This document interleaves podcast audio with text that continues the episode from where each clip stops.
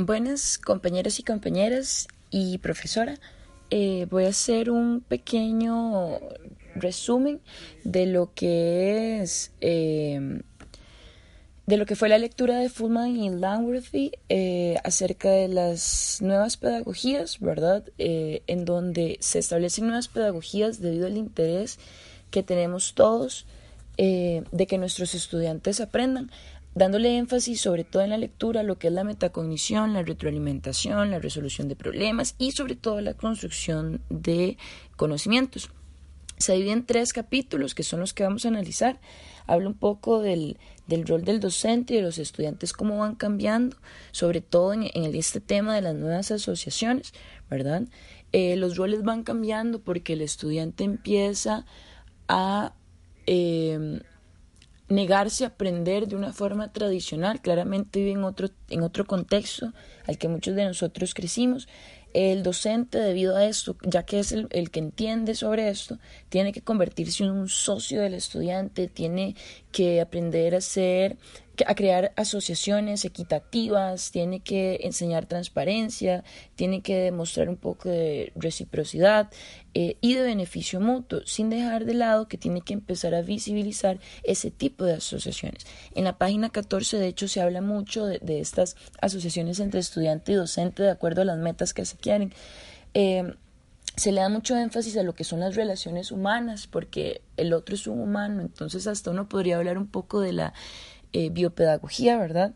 Eh, se habla mucho de la empatía, de las aspiraciones de los estudiantes, de qué es lo que ellos quieren y de la retroalimentación, ¿verdad? Aquí aprendiendo sobre esto, aprendiendo sobre desafíos, sobre éxito, etc.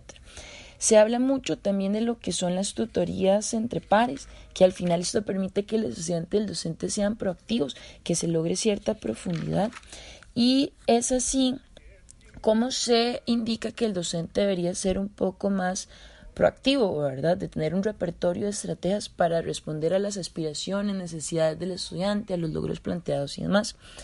En el capítulo de la profundidad, del aprendizaje en profundidad, se explica que es importante siempre reestructurar el aprendizaje las actividades, de que el conocimiento se adquiere a partir de experiencias reales y se ponen un montón de ejemplos en toda la lectura y sobre todo de cómo evaluar las habilidades a futuro y aquí me encanta, ojalá puedan leerse bien los, los ejemplos, cómo, cómo profesores aplican situaciones reales, cómo los estudiantes eh, se ponen a solucionar dichos problemas y cómo al final aprenden, ¿verdad? Y se sienten proactivos e inmersos en lo que es su, proceso de aprendizaje.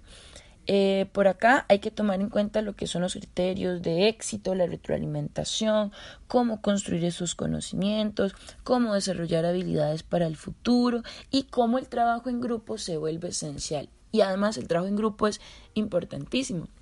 En mi colegio, en ese sentido, eh, este año se ha implementado mucho lo que es el trabajo colaborativo. Fue muy difícil al inicio, pero ya como que los chicos entendieron cuál es su rol dentro de ese trabajo colaborativo, entonces ha sido bastante interesante.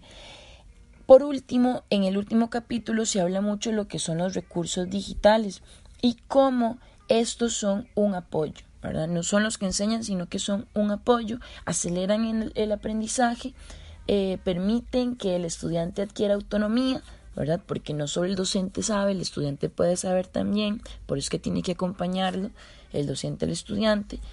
Eh, y también hacen mucho énfasis en que la tecnología ha sido muy utilizada para comunicar, más no para ser creativos. Ha sido utilizada en, de una forma pedagógica tradicional y no moderna. Y ahí es donde fallamos, porque yo me incluyo acá. En muchas ocasiones yo pensé que yo era muy innovador y lo que hacía era nada más poner un Kahoot, ponerlos a buscar información aquí y allá y al final estaban aprendiendo igual en una clase magistral, ellos exponiendo, bla, bla, bla.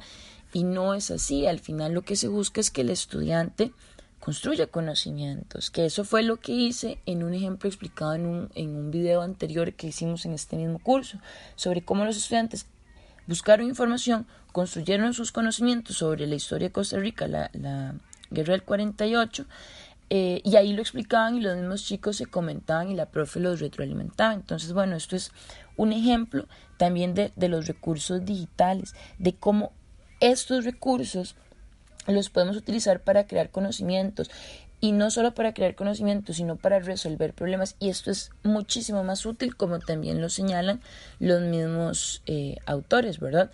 Esto de, de utilizarlo para resolver problemas es algo que todavía yo no he logrado, no he podido hacer, pero espero poder hacerlo y me imagino que la mayoría de mis compañeros también.